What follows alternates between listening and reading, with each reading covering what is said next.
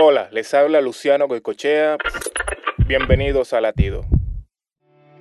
Hay muchas cosas en el mundo que pueden ahogar la voz de Dios y lo ponen en segundo plano en nuestras vidas. Estas distracciones vienen en varias formas. La TV, la radio, hasta las comidas y pasatiempos. Pero como cristianos, nada puede satisfacer nuestro anhelo interno de Dios, la comunión y compañerismo con Él. Isaías 26:9 nos dice, Todo mi ser te desea por las noches, por la mañana mi espíritu te busca. Así debe ser nuestra hambre de Dios. Entonces, ¿qué te distrae para escucharlo? ¿Una relación no sana con alguien? ¿Un trabajo? ¿Un mal? Dios te está hablando y Él desea convivir contigo.